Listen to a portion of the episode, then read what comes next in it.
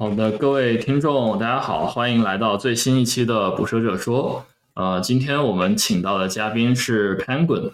然后 Penguin 是目前在腾讯工作，然后呃做的是一些关于 PLT，也就是编程语言相关的工作。那我们今天请到他来呢，主要是因为他在 Python 的最近几个版本，比如说三点十一和三点十二里面，都对 Python 做了一些优化方面的工作。那么我们也想请他来聊一聊他给 C Python 做这些贡献，以及呃平时的一些工作。好，那么先请潘滚来介绍一下自己。嗯，大家好，我是潘滚。嗯，我。现在在腾讯数据平台部编译器组，然后从事程序语言和虚拟机的优化工作。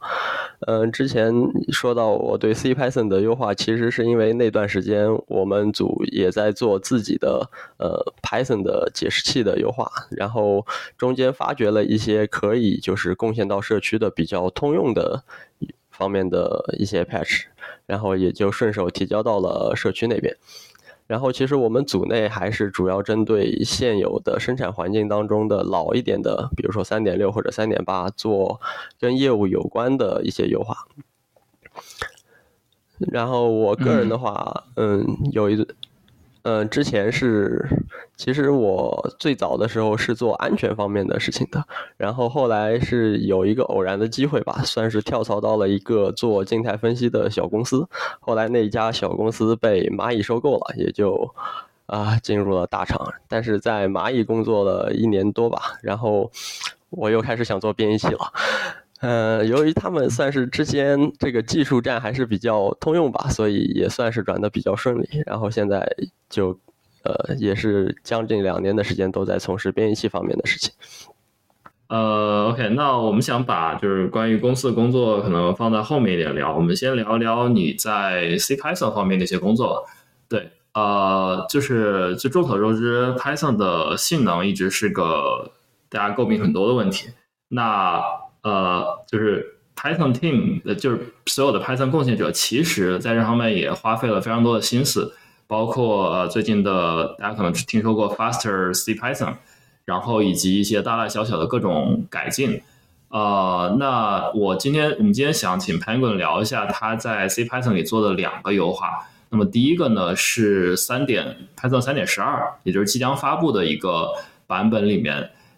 添加的一个 opcode。呃，那就是如果大家就是如不太熟悉什么是 opcode 的话，呃，其实说白了就是 Python 的字节码。那你知道 Python 是一个呃解释型的语言它和编译型的语言不一样。Python 运行的其实是它的字节码，就是你的代码会首先被编成一些呃字节码之后，然后由 C Python 的这个虚拟机来进行一个执行。呃，那 Penguin 你可以先。简单介绍一下你这个工作，它的它是它就是它做了些什么，然后以及呃，比如说你是怎么开始去发现这个地方可以优化的吗？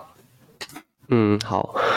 嗯，这个其实也是一个偶然，就是没有刻意的想着要去做这个优化。当时是在 Profile 我们自己的就自己的解释器，然后想要找优化的点，然后当时在看 Profile，然后看 Profile 的时候，我就发现。嗯，就是 Python 三点幺幺的时候，它不是增加了一个自己的对于 opcode 的，呃，就是统计嘛？那个三那个应该叫呃 PyStand，就是你打开 PyStand 等于 on，然后它就会呃往。temp 目录下面输出它这一次执行期间所有的，包括它 special 的情况以及总体的就是执行次数的情况。然后当时他有一项记录是记录就是指令的后一条指令是什么，并且选出它的 top five。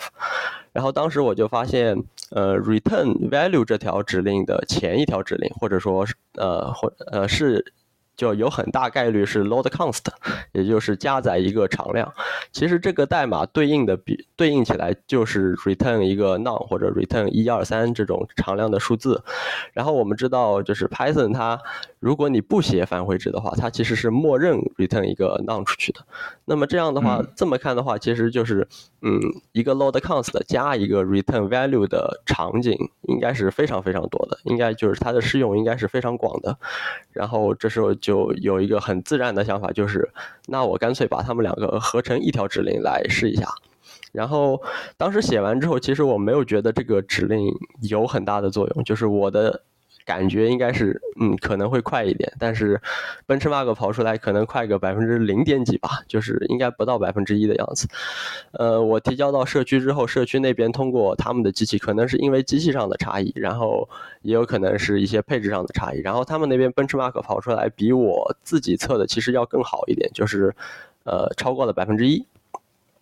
然后当时就觉得，哇，这个这么简单，就一个 patch 就拿到手了吗？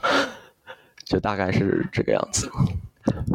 对，那个这这里能不能请你再跟，比如说可能不太了解这块听众们解释一下，就是说，呃，实际上你优化的是从 Python 一个函数里面直接 return 的情况，那它这个 return 原先是对应到就是一个 return 的这这这个语句，它在 C Python 内部实际上是对应到两个 opcode 或者说两个字节码，对吧？一个是首先是一个 load const。呃，那么这个地方就相当于你把一个呃一个一个 const 的 value，实际上这就是 none，因为呃你实际上 return 的是一个就在 Python 内部是 return 的一个 none，然后把它加载到 Python 呃 virtual machine 的这个站上面对吧？然后再把它 return 回去。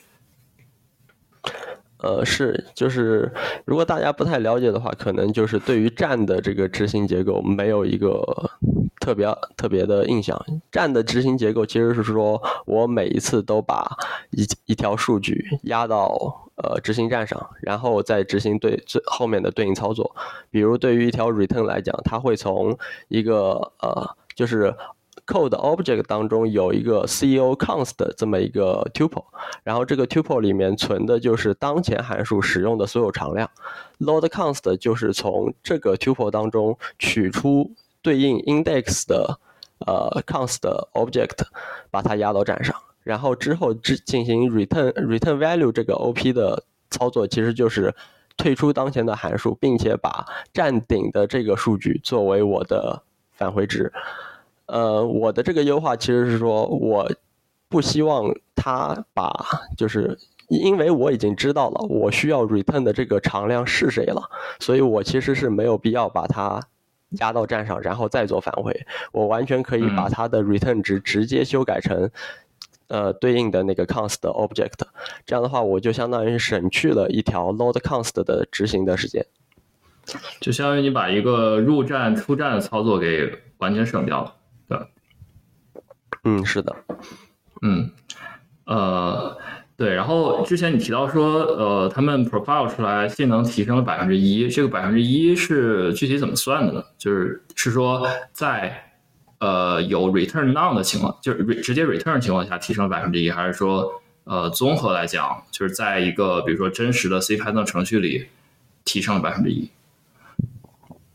呃。官方其实有一个项目，就是 Py Performance，然后这个项目里面大概现在已经收集了五十多条 case 吧，就是它其实是某一段真实代码或者呃手写出来的算法的片段，比如说它里面有八皇后的排序，然后有呃 circle 的查询，然后有调用一些通用库，比如说 JSON 或者是。嗯，lib 二 two 三，然后还有一些，比如说专门为了测试 Python 虚拟机的启动时间的，比如说他就直接写一条呃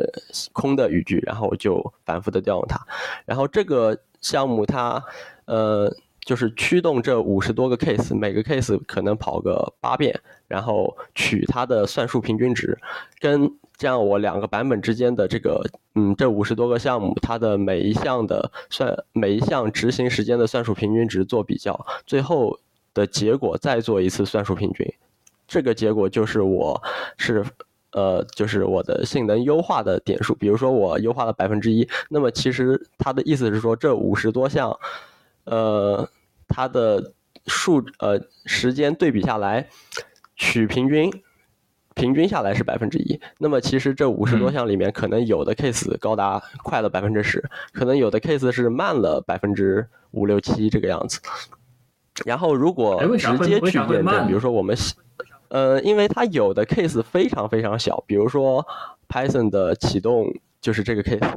然后小了之后，其实很受影响的是你的就是做 profiler 的误差在里面，然后就会导致一些很小的 case，其实你怎么跑，它有的时候很高，有的时候就是很低。这个可能是监控的误差在里面。然后还有一些项目就是，呃，可以想象成就是它其实执行的时候很短，但是由于我们做了一些额外的优化，导致它编译的时间变长了。那么这一来一去，其实在它在这个 case 上面可能就起不到什么作用。I see, I see。对，然后这个呃，这个项目它比较好的是说，现在 C 呃 Faster C Python 那边，他们每应该是每个版本还是每个我不太清楚，就是他们的规，他们的就是呃。他们的周期吧，就是他们那边其实是会定期的把对应的数据推送到 Fast C Python 的仓库里面的，就是每应该是每一个小版本它都会做一次这个统计，然后包括里面它的 Profiler 信息也都会推到仓库里面。就是大家如果感兴趣或者想要做优化方面的事情的话，可以关注一下，就是当做是一个他们的进展，然后看里面，比如说有一些非常呃 slow 的，或者说非常不和谐的数据发现了之后，其实是可以去找对应的优化机会的。嗯嗯，呃，理解理解。那关于这个呃，就是这个做的优化，嗯。呃，能不能给大家简单讲一下？就是说，比如说，我想呃把这两个 opcode 合成一个，对吧？那你肯定要添加一条新的 opcode，一条新的指令。那这个工作量呃具体有多大呢？就是比如说，我就是一个呃可能刚就是想在这方面去做一些工作的人，那我有没有能力去完成这样的工作？嗯，我觉得这个里面可能。困难最大的是搞清楚 Python 的整个编译的流程吧，因为它很多的东西都是自动生成的。呃，Python 当中有一个 opcode 点派，呃，其实如果大家用过 dis 这个就是 disassembly 这个标准库的话，其实会发现它的标准库这个 dis 这个库里面其实就是 import 了 opcode 这个这个 Python 文件，然后这个里头其实是他写好的我的 opcode 的定义，就是。它会在这里头通过一个 define 函数，然后去定义每一个 opcode 它的字符串是什么，然后它有没有参数，然后。是不是一条就是有地址的 jump，还是说一些别的什么属性？然后如果我们需要去新增一个 opcode 的话，就去修改这个对应的文件，然后可以按照比如说已有的这些 opcode 去添加你想要的属性。然后如果你想要对它做 special 的话，就是做特化，那么就在继就在呃这个文件的后面继续追加你想要把它映射成哪一条指令，或者映射成某几条指令等等。然后这个文件会帮你自动生成 opcode 的定义，也就是 opcode 点 h 以及 opcode targets，也就是它的跳转表。呃，有了这个之后，你再去一个是在 compiler 点 c 文件里面，就是在一个合适的位置加入你想要编译它的。就是这个这个语句或者表达式，然后另一个就是你需要去写它的执行，就是它是如何执行的。这个在呃现在三点幺二，因为它的整个执行也变成了，也修改成了自动生成，就是在应该是 byte bytecodes 点 evaluation 这个这个函数这个文件吧，具体的文件名我不太记得了。里面其实是用一种类 C 语言的语法，它可能有一些更。更 high level 或者说更加 human 的一些写法在里面，比如说它的入站出站其实是用是用具体的呃变量名称来表示的，然后你在这个里面写好你执行这条 opcode 的逻辑，然后也自动生成。自动生成之后，呃，再把它们都编译到一起去，那么整个解释器就可以重新驱动起来了。然后麻烦一点的在于，由于它自动生成的东西很多，你需要调试的时候，你会发现，你比如说可能出现 debug info 映射不上啊，或者你不知道我怎么才能去修改，让让它，比如说我想要调试的时候，我其实中，比如说我想要它生成出来的这个中间文件做一点修改，然后去看一下效果，那么这个时候你可能不知道这个。文件在哪儿，或者它是怎么生成的？所以第一步的话，我建议大家可以先去看一下它的 Makefile，或者说你打印一下它整个的编译过程。然后等你知道，比如说它的每一个步骤是哪个可执行文件去执行的，它的输入输出分别是什么，然后再去做 OPQ 的修改，可能会就是更轻松一点。嗯，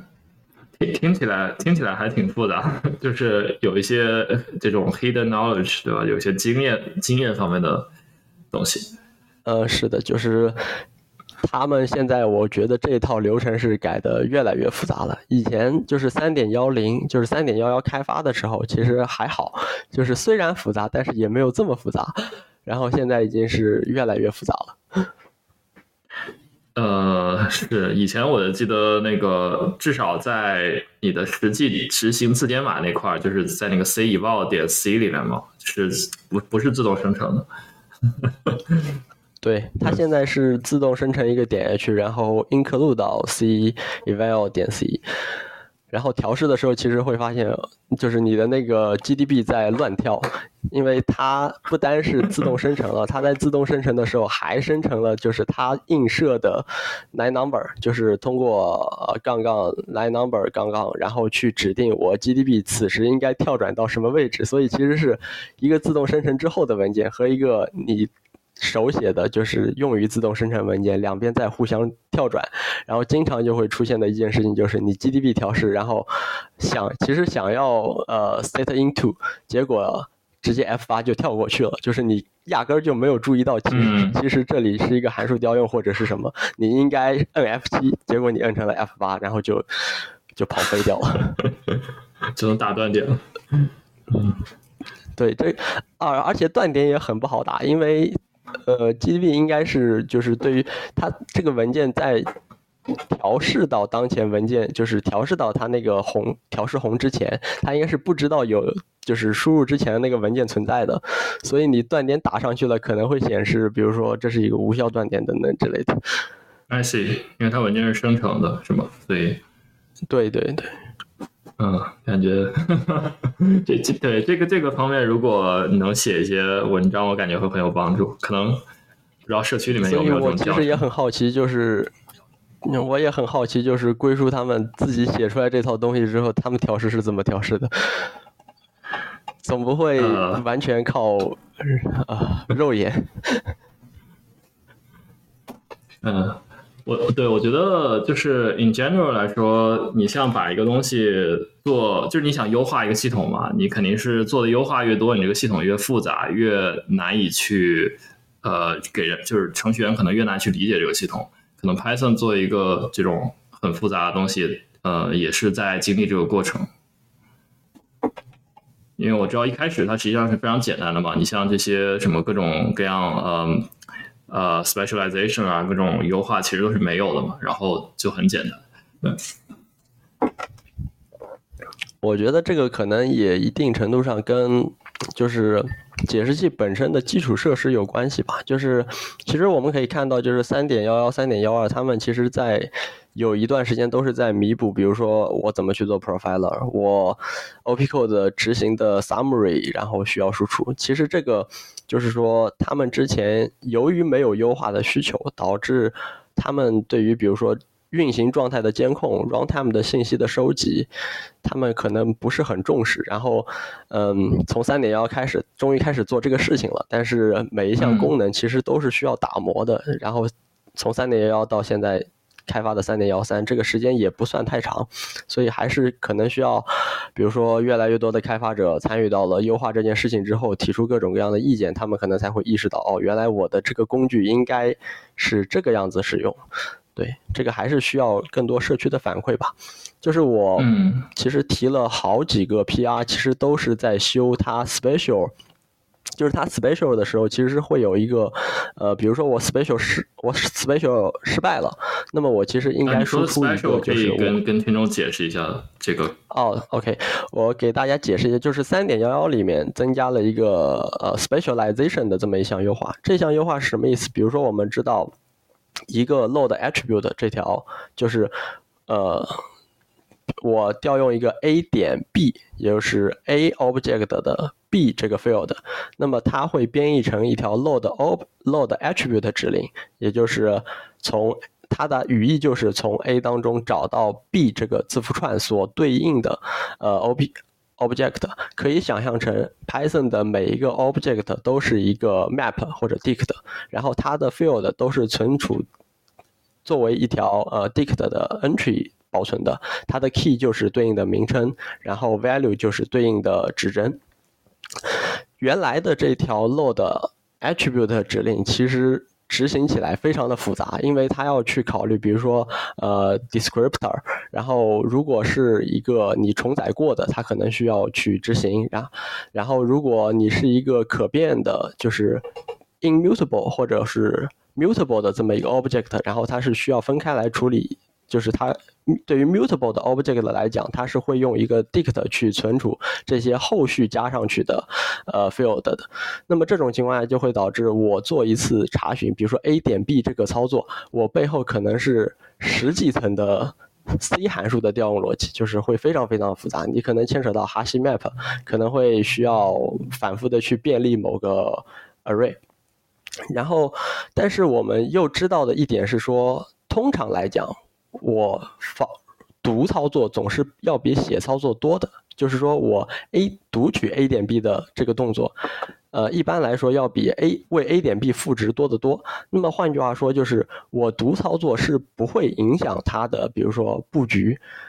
呃，或者说我可以使用一些 catch 去缓存我上一次读过的那个位置。那么 specialize 其实就是做了类似的操作，它执行的时候会去记录我这一次 load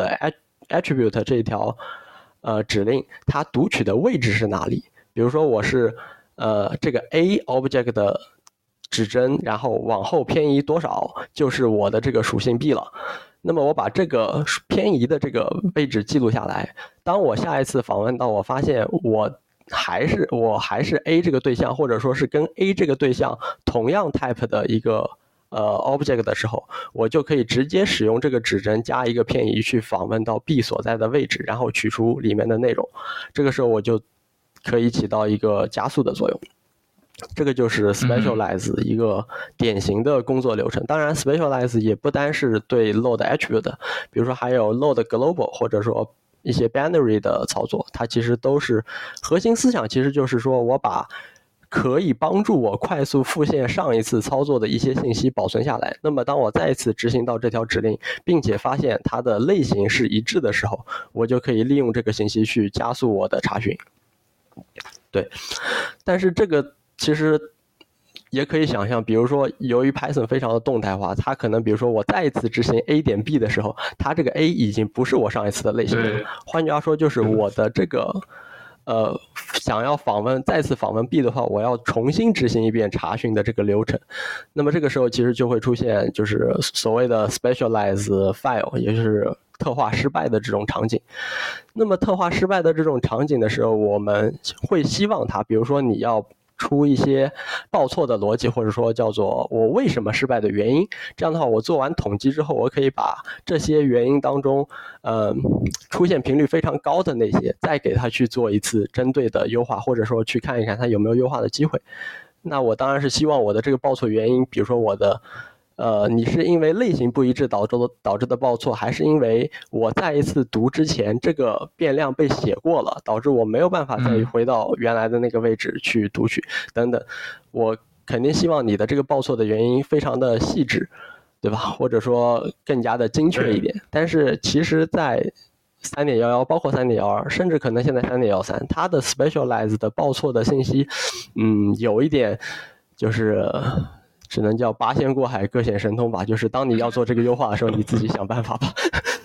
所以我其实提了几个 patch，都是对。比如说，它可能会出现呃两个不同的 specialize，用了同一个报错的报错的红，然后就导致其实输出的信息都是错的。就是比如说我 load attribute，我其实现在报错的原因是因为我的类型不一致，但是它使用了和 load 例呃和比如说。呃，就是 list 的操作，比如说 for 它应该是有个 for range 的针对 list 的优化，然后可能两边使用了同样的报错信息，然后打印出来就是他告诉我 index 不对，或者说等等一些别的问题，然后就就看起来就很离谱，很离谱的那种那种错误，就是你觉得这个这个不应该是导致它 special 失败的原因，但是它就是这么显示的。然后当你去 debug 的时候，你才发现函数的调用问题，对。是，这这些这些基础设施，因为像那个指令特化也非常新嘛，我觉得肯定是需要时间去追赶的。然后，呃，我觉得像你之前提到有，比如说有 opcode 的统计和，比如说哪个 opcode 下一个是什么，就是这种出现频率的统计，已经是一个非常大的进步了，应该能够帮助很多，就是检测到很多的一些性能的问题，然后去做优化。我觉得这种应该是可以逐渐赶上的，对。就是大家想要，比如说针对自己，你觉就觉得自己的这个文件跑得特别慢，其实也是可以尝试去看一下的。就是这样的话，可以帮助我们发现一些什么，比如说，当你发现你执行的这个脚本当中过多的出现了 load global，那么可能是因为你。就是过多的使用了全局变量，导致它每一次不得不从就是 全局的符号表当中去做查询。那么这个时候，其实一个常见的优化手段就是，我先把它对给一个局部变量，然后做一次赋值，就是比如说一个 local 的 a 等于 global 的 b。那么之后我每一次都使用这个 local 的 a，其实就可以起到一个比较好的加速效果了。嗯，是的。呃，好，那我们聊完了这个关于就是三点一二中的 return const，对，其实你都之前没有好像没有说那个你新加那个 opcode 叫什么，其实是叫 return const，对吧？嗯，对，对，就是把两个呃一个 load 呃 load const 和 return 呃合成了一个 return const 这个指令。对，我们聊完了这个，然后接下来再聊一个。啊，Penguin 在三点一里面做过的优化，然后就是关于对于呃 GA Object 添加 Vector Call，呃，这个我是 今天才知道，然后完全不懂，所以请 Penguin 来可以简单做一个介绍。嗯，这个其实也是一个巧合吧，我当时在。就是写一篇呃，就是如何使用 Python 去做一些泛型操作的一个一个项目，然后也是一个练习式的或者教学式的项目。然后当时我就发现，我就会下，就是嗯，我现在其实由于做了一段时间优化之后，我现在呃，比如说我写完一个 Python 脚本之后，我会下意识的去想象一下它的 OP code 现在的状态是什么。然后当时我看到，比如说我可以写呃。比如说一个，呃，a 等于 list 中括号 int 这么一个表达式，就是把 list 中括号 int 作为一个变量存储到 a 里面。然后我当时就在想，如果我对这个 a 进行一个调用的逻辑，比如说 a 括号，那么它应该会被编译成一个什么样的东西？然后我就去翻了，就是它的。呃，编译的代码以及它的执行的代码，然后我就发现这里其实我也是那一次才知道，原来还有 generic alias object 这个东西，呃，就是 GA object 这个东西是什么呢？它其实是保存了一个 type 信息的呃玩意儿，就是我们写成 list 中括号 int，那么它里面会有两，那么这个 GA object 会有两个元素，一个是。就是它的，我们可以叫它主 type 或者说 host type 吧，就是就是那个 list，然后额外的它会用一个数组去保存你中括号里面的内容，就是如果你写成一个 dict，然后中括号 string int，那么这个数组就会是 string 和 int 两个元素，然后当我去对它进行一个调用的时候，比如说 list 呃中括号 int，然后存储到 a，a 再进行一次函数调用。那么它其实是会用那个 list 它所保存的 list 的这个 type，然后直接做一个 type call，也就是可以想象成，其实这个时候这个 a 已经等价于 list 了，那个它保存的 int 或者说别的一些元素，其实是在调用过程当中没有起到什么作用，这个时候它就会等价于我们直接去调用 list 的这这个这个 build-in 的 type，呃，但是它调用的时候是走了一个原来非常非常慢的一个逻辑，就是直接调用了 GA object 的 TP。呃，TP call 就是，呃，Python 当中由于所有的对象都是一个 object，当我就是任意的对象其实都是可以被我们调用的，无非是这个调用可能会失败。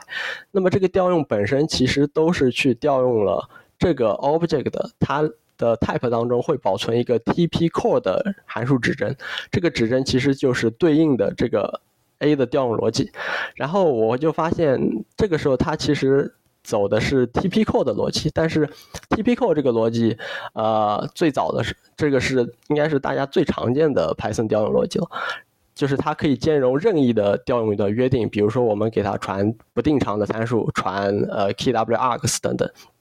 但是它的坏处就是说它非常的慢，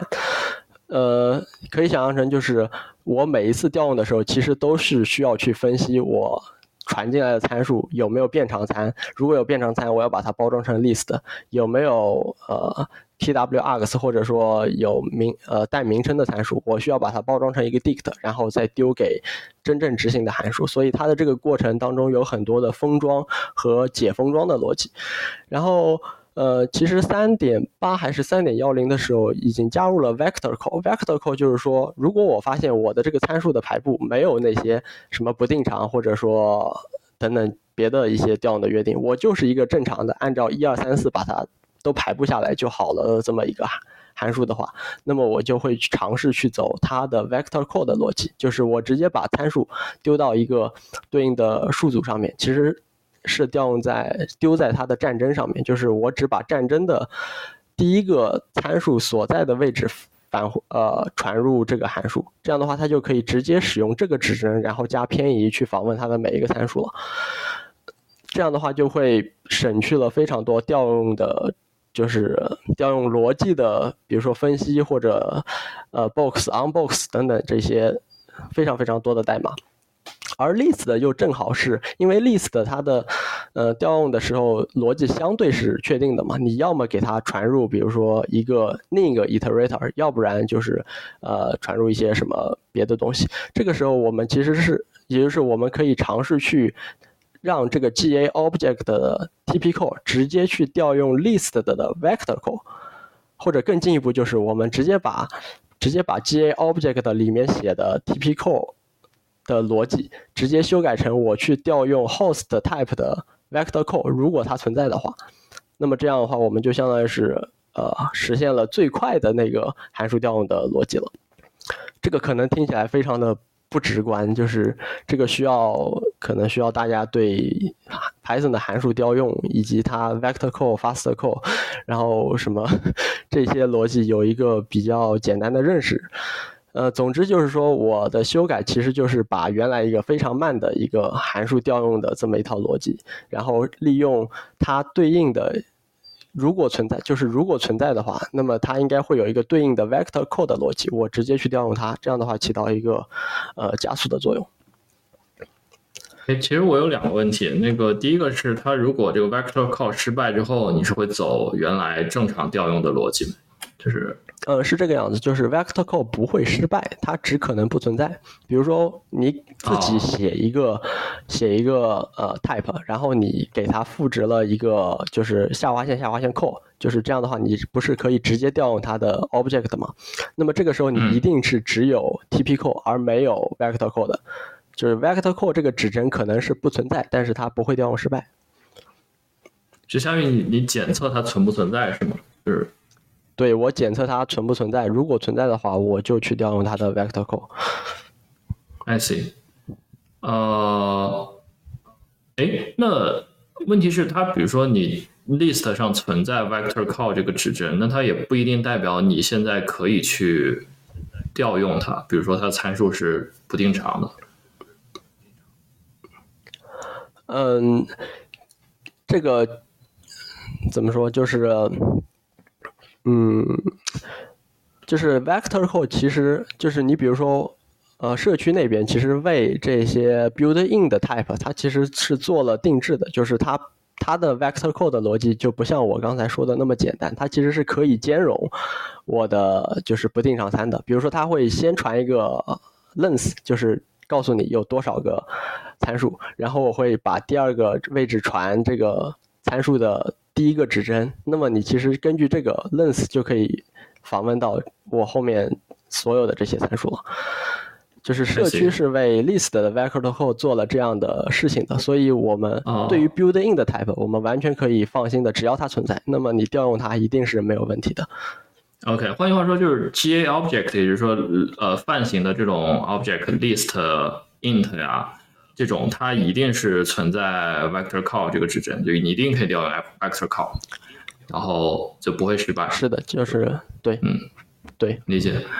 那那那我还有个问题，就是说为为什么你会调用一个就就会你去靠一个泛型的这种呃类型的，这个感觉毫无意义。呃，其实是当时就呃 GitHub 上有一个有一个项目是说呃每天十分钟学什么什么什么，然后当时呃有一个当时我是在给就是每天十分钟学。学类型还是学范畴论的这么一个这么一个 repo，然后我当他他最初是用 Java 写的，然后其实下面有很多人用别的语言去改写它，就是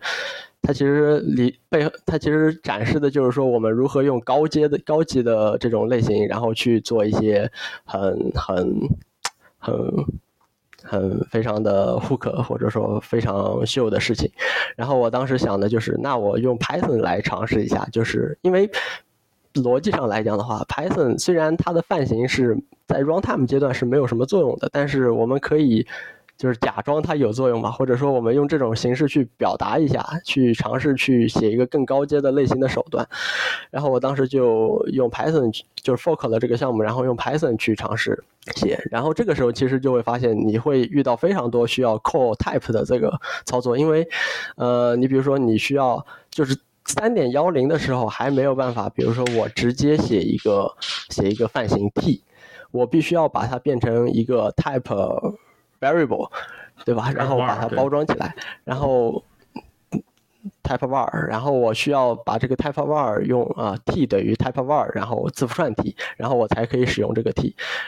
然后但是然后我当时就在想，我说。既然我的这个泛型都可以被直接赋值到某一个变量了，因为我的这个时候 t 肯定就是一个变量了嘛，一个具体的 object，那它必然是有，比如说有初始化函数，有调用函数，或者说可以对它执行加法操作。比如说它，我如果重载它的下划线下划线 edit，那么我的这个 type 一定是可以直接做加法操作的。但就有了这些乱七八糟的想法，然后我就挨个去试了，然后试到就是。call 的时候，我发现了，我说你这个地方好像，呃，是有一个就写的不那么 fast 的这么一个情况在的，对，嗯，对对，我我就是可能，呃，我我之前没有理解的点是说，呃，在什么情况下或者有什么 use case 是用户会去调用一个这种泛型的 object，还是说这只是一个假想出来的 use case？其实，呃，有这么一种场景，就是如果我们把类型当做就是当做一个变量去操作的话，比如说我，比如说我的一个工厂模式，我其实传入我可以构造出不同类型的。如果我想要写一个不可能够构造出不同类型对象的这么一个工厂模式的话，我比如说我第一个可能传入一个 type，然后后面传入这个 type 用来初始化的参数，然后。一个 build，那么它其实就是把这个 type，然后 call 了一遍，传入的参数就是我后续传入的参数。那么这个时候我必然会用一个变量去保存我传入的这个 type 是什么，所以这个时候就会有就会出现的场景，其实就是我把一个类型复制到了一个变量，然后我再去 call 这个变量。这个时候我们就会走到现在的我刚才所说的这条调用的逻辑上。Make sense。好，那个阿尔曼日萨他刚才加进来了，要不要给听众们打个招呼？呃哈喽，大家好，我其实是突然，然后嘉宾好，我其实是突然啊来的，因为最近在吃药养生嘛，然后对，然后今天吃了药早，发现早上状态还行，然后我就来旁听一下。录着录着，发现突然多了个人。欢迎欢迎欢迎，对，我就来旁听一下了。呃，行，好，对我们我们其实那个关于 Python 优化这块已经已经聊完了，然后下面打算聊一下呃 Penguin 在腾讯的一些工作。对，然后像之前 Penguin 提到，你也是在腾讯做一些编译器和呃 Python 优化方面的工作。呃，那个可以简单聊一下，比如说，嗯，就就就因为我们很好奇嘛，因为像大部分听众，包括我自己本身也是，可能是做业务啊，或者前端、后端、移动端的一些码农，然后呃，很少会有人在公司里做编译器或者程序语言相关工作。那个就是，嗯，所以比较好奇你具体是在做什么，然后以及就是说，呃，就腾讯它可能有，就是。他用就是你的工作对于就整个公司来讲，它是放处在一个什么位置上？就是或者换句话说，他们为什么要做这个工作？嗯，OK。然后其实首先一点，我想说明的是，大家可能对于就是类似编译器的这样的一些工作，有一些有一些莫名的神话吧，或者说一些也可以管它叫做偏见，就是觉得哇，这个工作。要么觉得它可能没有什么用，我一个写 C R U D 的，我为什么要去关注编译器的问题？或者要么就觉得这个事情哇，好高大上啊，好牛逼，好无敌。然后就这些，其实我们如果把就是我们如果把计计算机或者说 I T 编程看作是一种工具，这个工具是服务于你的业务的话，那么其实编译器的工作它本质上是服务于计算机本身，就是说。呃，我们可以这么想，就是计算机其实是把我们现实当中的这些交互，或者说一些生产的方生产方式，通过某种数字化的手段固定下来，然后让它去重复的执行，而不用人为的去介入，以此来达到一个生产力的发展。那么，编译器或者说一些底层的工作，它本质上是在为做前面一项工作的程序员所服务的。换句话说，就是。呃，C R U D 的程序员就是我们的甲方，然后他们在编写代码，比如说使用某个语言、使用某个性能库，他们会发现各种各样的问题，比如说不适合当前的业务场景，或者说性能很低，或者没有办法监控等等，会有一些各种各样的，甚至一些奇奇怪怪的问题。那么这些问题本质上是需要被。一些人去解决的，那么这些人其实就是编译器的贡献者，或者说基础库的贡献者。那么这么看的话，其实大家都是一样的工作，就是你们每天接了一个需求，然后开始写代码，开始测试、上线、部署、维护。那我们也一样的，我们需要去，比如说跟业务方去聊，哎，你们用 Python 的时候哪里是性能瓶颈，能不能抓一个 profiler，抓一个火焰图出来，然后我们去分析分析它这个背后的操作。核心的操作是哪些？然后它的瓶颈在哪里？然后根据这个瓶颈去做一次优化。做完优化之后，开始写各种 test case 来保证它的功能是完整的。然后部署上线，上线之后看效果，统计我到底节约了百分之几的 CPU，还是说做了一个反向的优化，压根儿就没有节约，还增加了等等。就是我们的工作其实都是一致的，就是在核心的工作流程或者说逻辑上都是一样的，只不过说我们。更多的会有我我经常开玩笑的一个点就是，编译器的工程师最大的好处就是没有产品经理，因为产品经理压根儿不会花一年以上的时间去了解编译器在干什么，然后去给你提出对应的需求。所以，就是我们工作如果说有一些区别的话，更多的可能就是你的需求是需要自己去挖掘的，因为没有人会专门比如说跑过来，其实。就是业务的程序员会写着 Python 写到一半，然后跑过来说：“哎，我这里有个需求，你看你能不能做？”没有的，他可能压根儿不知道你这个人的存在，所以很多时候你是需要自己通过一些手段，比如说去跟别的程序员聊天，去问他们的意见，然后或者说最常见的其实就是通过线上的各种监控去发掘线上系统的问题，然后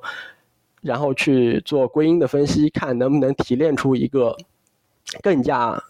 底层的或者说更加核心的这么一个需求出来，所以这是程序员啊，这是编译器方向程序员日常工作当中可能跟别的程序员不太一样的点吧，就是你需要一个更强的发掘问题的能力。是的，是的，就是我因为因为我知道像 Google 也有一个也有。比较多的 team 在做这方面工作。呃，他们的工作给我的感觉就是说，他们不会具体去关注业务代码的优化，而从更底层的上面去做一些，比如说语言层面啊，或者说一些更基础库的层面的优化。就像他们经常做的就是关于那个 protocol protocol buffer 的一些优化，然后他们比如说呃，让你 protocol buffer 的读变得更快啊，或者更节省内存啊。然后他们一旦做这些优化。就是应用到整个公司层面，就是所有的业务代码都会受益，然后可能直接就能节约，比如说全公司的百分之一啊、百分之二的 CPU memory 这样子。所以我理解你做的可能也是呃跟这个类似的一些工作，对吧？嗯，就我相信他们在做 proto buff 的优化之前，一定也是看过业务代码的，就是。因为我们可以把业务代码、基础库，然后编译器、程序语言看作是一个漏斗嘛，它其实问题最终会从一个非常高维度的，然后非常泛的这么一个状态，逐渐逐渐收敛到一个，比如说我就是这个地方编译的代码性能不高，或者说我就是这个地方出了 bug，那么它，呃，对于。普通大众来说，他们可能感知到的是，哦，我的编译器更新了，修了一个什么问题。但其实这个问题的来源，或者说它的一个，呃，能够发掘出这个问题的，呃，整个工作的流程，其实是从更高维度的一些非常泛的一些问题，逐步逐步收敛，把它收敛到这个位置的。所以我相信，就是不管是哪家公司的编译器程序员吧，他们一定是，呃。不能说精通业务代码，但是一定是看过或者说了解到过一些实际业务当中的问题之后，才有就是优化的思路的。因为闭门造车这个事情，就是我个人觉得其实不太可能成功。嗯嗯，这一点我同意。其实搞对，就是看业务中遇到的瓶颈。嗯，你说你说，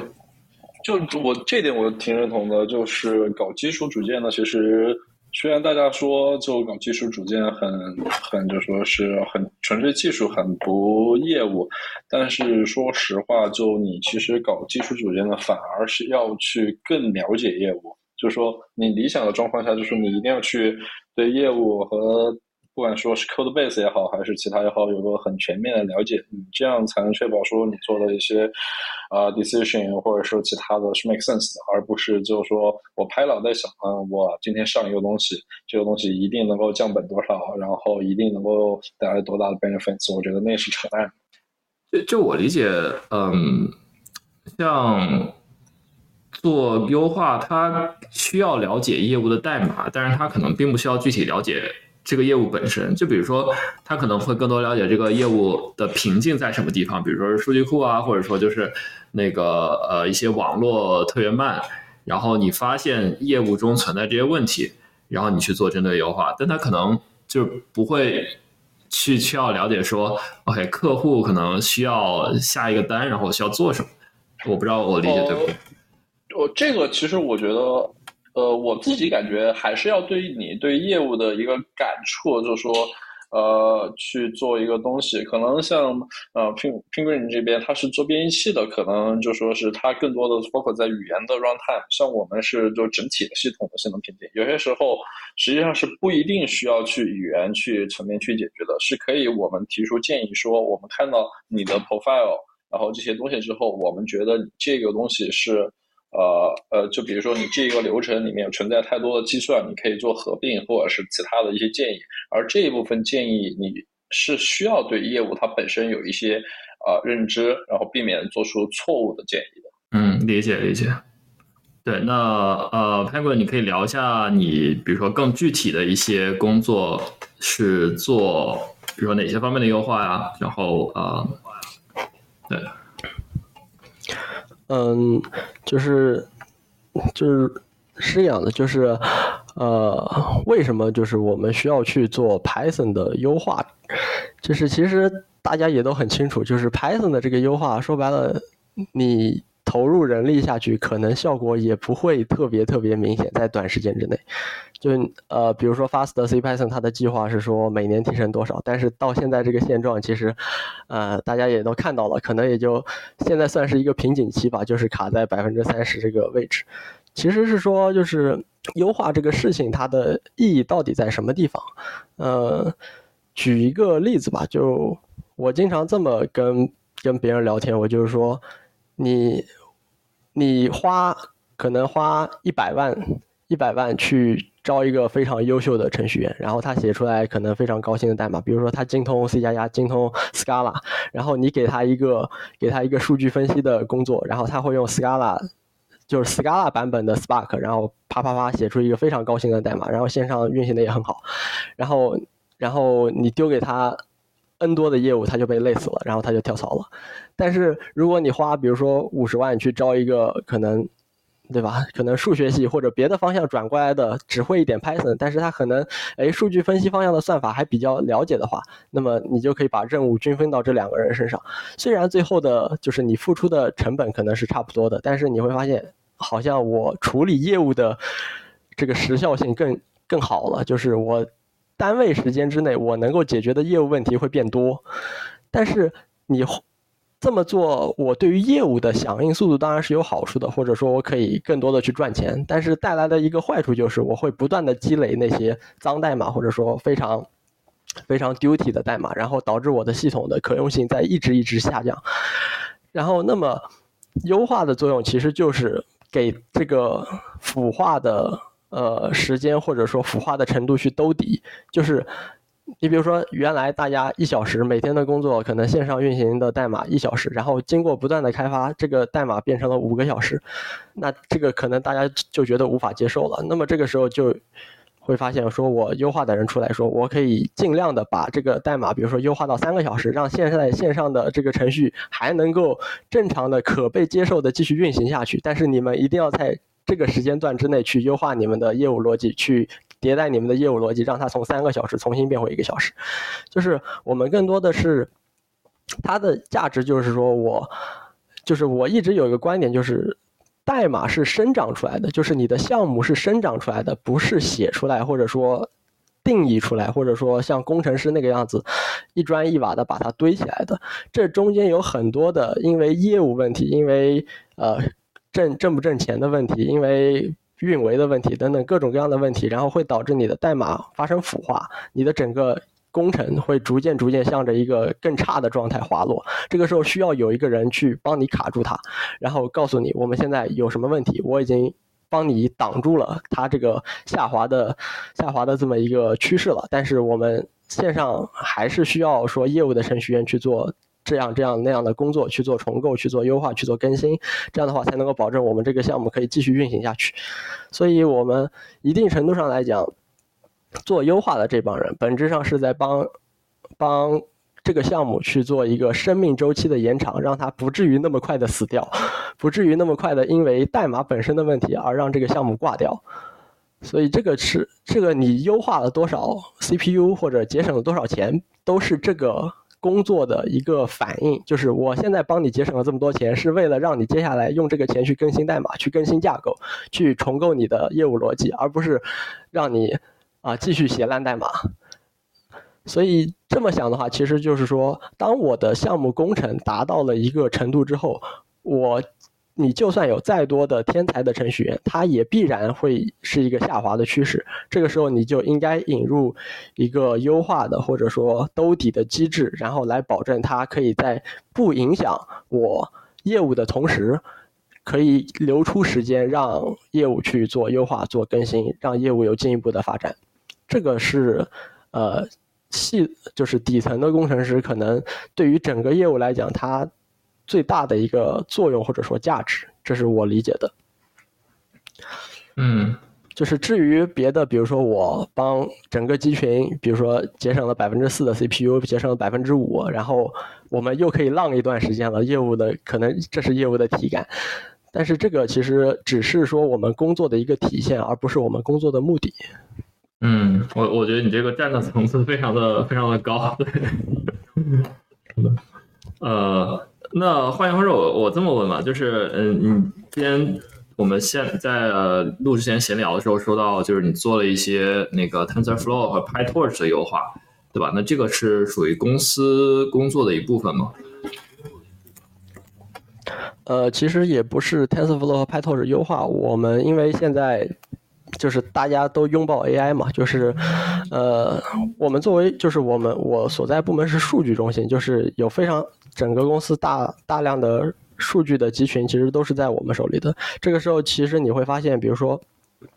呃，各个业务方，然后吃数据其实吃的比较多的就是 AI 部门嘛，或者说这种，呃，或者说某个业务部门的 AI 模型，他们吃数据吃的最多嘛。然后这个时候你必然就是会想到说，怎么更好的去服务客户，或者说通过呃降低客户那边的无效操作来减少我们这边的开销呢？然后就会有各种各样的，比如说想法，比如说去做 AI，呃 AI。层面的优化，或者说增加 AI 的算子来实现原来节约原来的冗余的操作等等这些事情，所以我们更多在 PyTorch 或者 TensorFlow 上，我们更多的是一个，嗯，就为我们开发 AI 编译器或者 AI 的基础设施来提供一个指导性的，或者说我们的目标是把它们兼容掉，然后可以让。让我们的业务的开发者可以更加 happy 的去写代码，而不用关心这个玩意儿到了底层该怎么部署、该怎么优化、该怎么怎么怎么做，就是这些事情。哦，所以你们做的，我理解是不是一个就是一种呃中间层的 runtime，就是说呃上层它还是用呃比如说用 TensorFlow、用 PyTorch 去开发，但是你们在执行的时候。比如说像底层的呃调度啊，或者是呃一些编译方面的优化，你会让它去就是这怎么说执行的更加的更加有效率，或者呃举个例子吧，比如说就是我举个例子吧，比如说我们现在。业务的开发者，他可能有用 PyTorch 的，有用 TensorFlow 的，然后但是底层的机器可能有 GPU、CPU 或者一些公司采购的别的异构的机器，这时候会有一个 gap 是什么呢？首先一个，我 PyTorch 的程序员和 TensorFlow 的程序员，他是没有办法用同一套手段去把这个他写出来的 AI 部署掉的，因为本身架构上的或者本身 AI 框架的差异会导致，比如说他们的计算图不同，他们。部署的时候需要的 runtime 不同，他们整个编译优化的这个方式不同，是没有办法对齐的。然后另一点就是说，我每新加一种异构的机器，其实是需要到啊一个，比如说优化层去注册一个 OP 的。优化层注册完一个 OP，或者说注册完一个 pass，可以把这个异构的机器用上。但是它还需要再去更高一层的 AI 框架这一层去写一个。比如说什么样的注册函数，让你可以调用到这个优化，也就是框架和框架之间的差异，以及底层不同异构的机器之间的这种差异。现在的状态是对程序员、对业务程序员是透明的啊，是不透明的，就是他们需要去关注这些东西，需要去。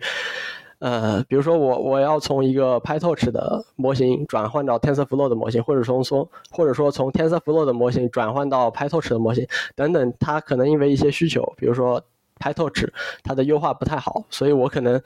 发现瓶颈之后，我需要把它转成一个 TensorFlow 的，或者用 XLA 去编译它。这个时候很多的工作其实是需要业务程序员去手工介入的，它不是一个像比如说我们的 Java，我们 Java 不管你。你只要写出来，比如说 Java 六能编译通过，你可能一直到 Java 八到 Java 九、十一都是可以编译通过的，无所谓，不 care。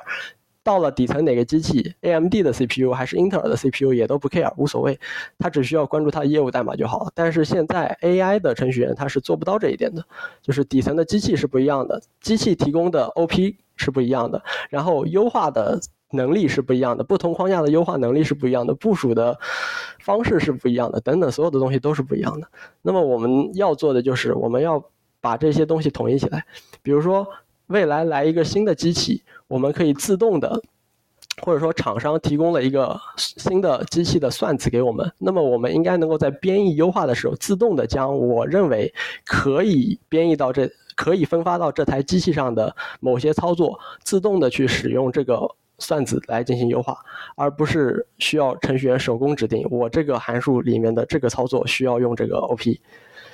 然后你 PyTorch 或者 TensorFlow 的模型过来之后，他们应该能够享受到相同级别的优化效果。就是我这边优化我两个不同我两个框架的模型，但是它的业务的逻辑可能是一致的，那么它最后优化出来的效果应该是大差不差的，不能说完全一样，但是应该是一个同一水平的，而不是说现在 TensorFlow 比 PyTorch 好那么多，或者说我因为性能的问题不得不把我原来 PyTorch 的代码转成 TensorFlow，我们需要避免掉这些问题。理解理解，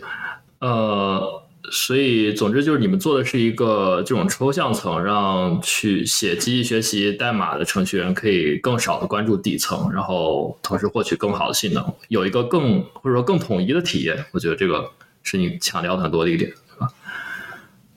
对，就是他们。可以像普通的别的程序员一样，就是不用去关心我这个地方该调用哪个 OP，调用 GPU 的还是调用 CPU 的，他们可以不 care 这个事情。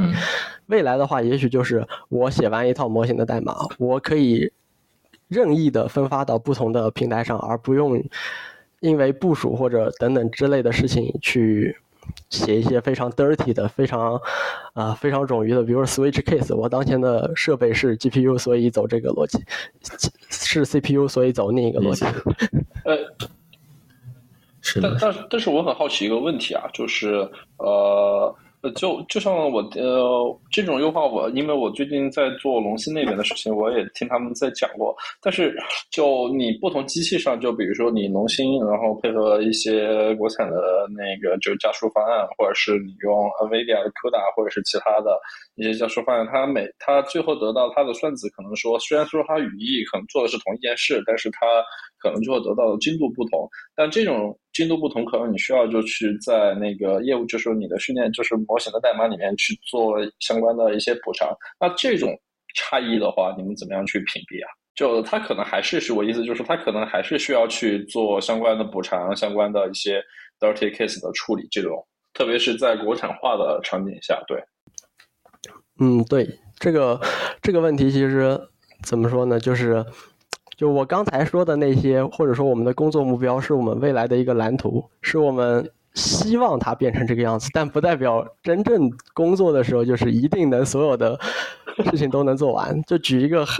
就举一个例子，比如说我们现在，我们现在发现，就是 GPU 的分发和调用，每一套框架或者说每一个厂商，他们在做的时候，其实都有一套自己的方案，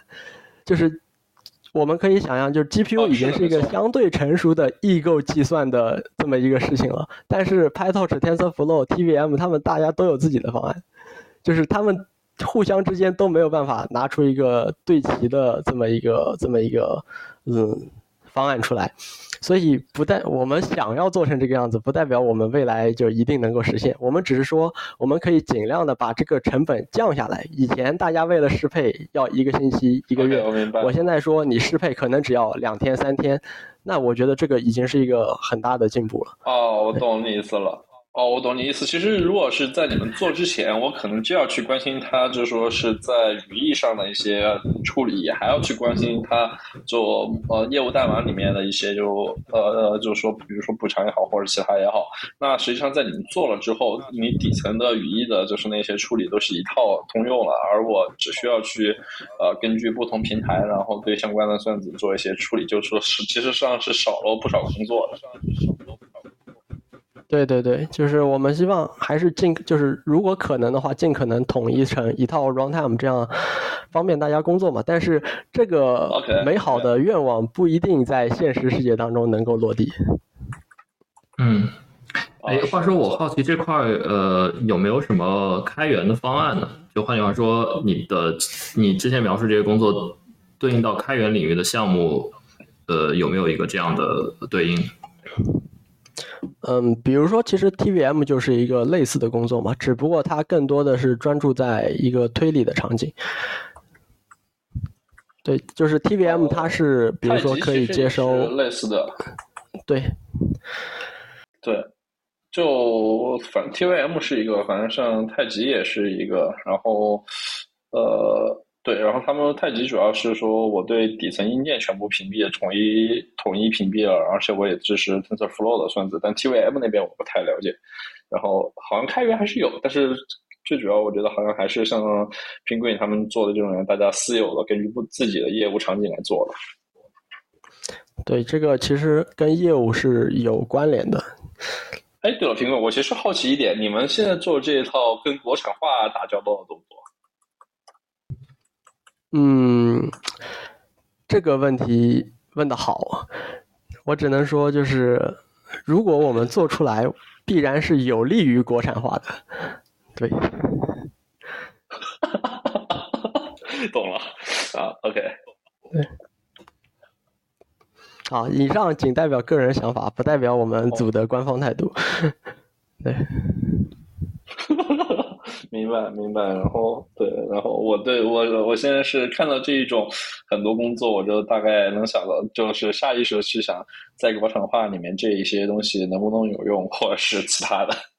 哎，这个国产化指的是国产化哪部分？CPU 吗？还是？呃，CPU、GPU 都有，而且就是从加速卡，从就加速卡到呃，准确说是从网卡、加速卡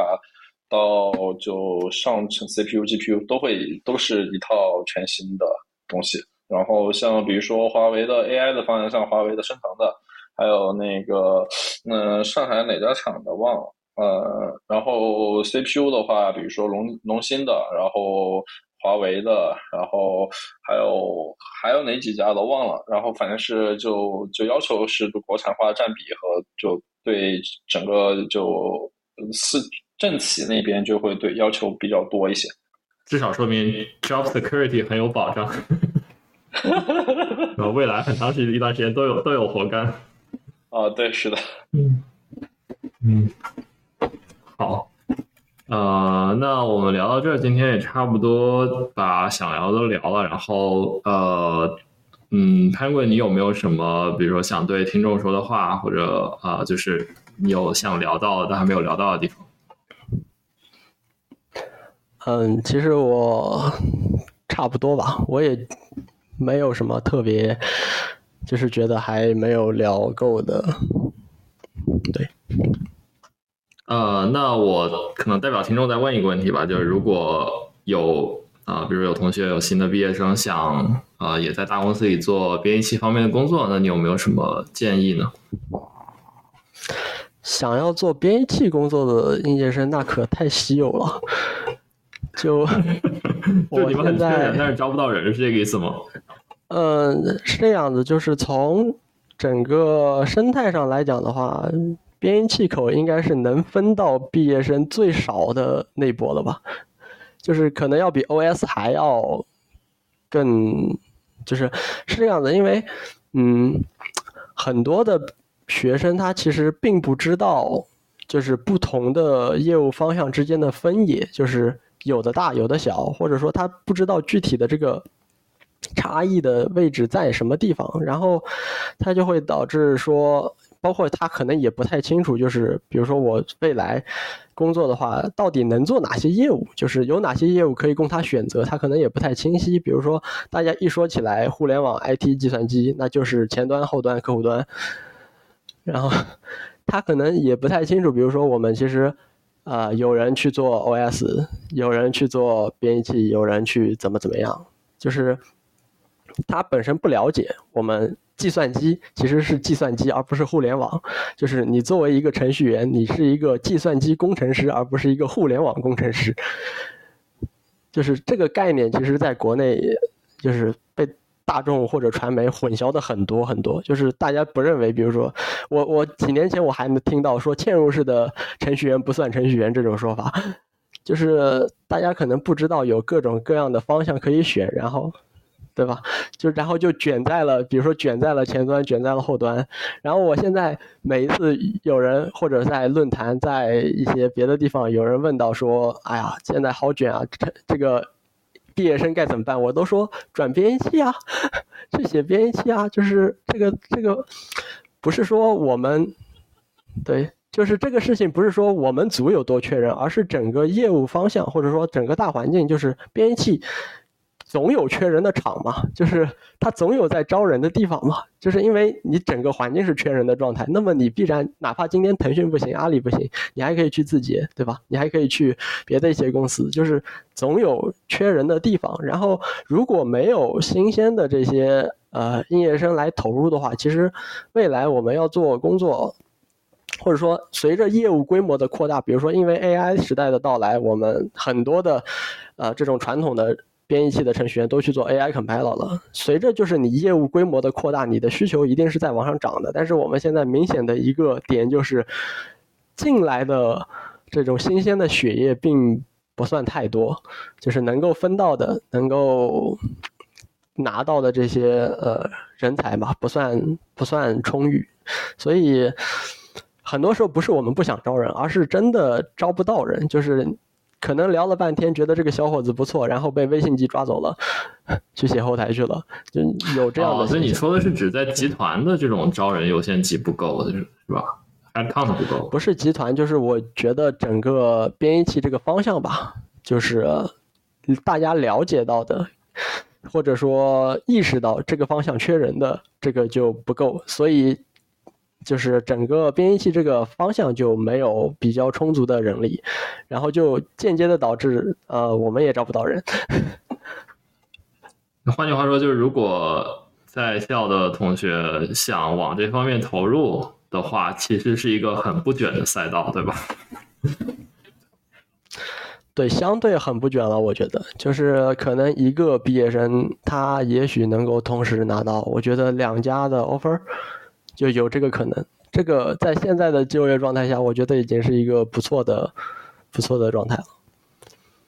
嗯嗯，我觉得这个是一个很好的建议。哦，我和苹果浅上的人，你们如果实在你对编译器，然后实在看不上编译器，可以考虑下我们 SRE，我们也非常缺人。然后对，然后我们 SRE 我觉得还是挺重视的。没有缺人，非常缺人。我们可能招半年、招一年都招不到一一两个合适的。这么就这么说，我不是现在是在 freelancer，然后给客户做 consult 嘛。然后我们有个 headhunt，呃，招了一年半才招到吧。那可能是你们要求太高，可能可能跟编译器有点类似，都是要求比较高吧。没有，其实就主要是大家对这个就觉得这个东西。呃，是啊，跟我没什么关系，然后什么，然后就觉得太陌生，就跟编辑器有点像，然后，呃，对，然后就导致说新鲜人来少，然后最后市面上供给的也少。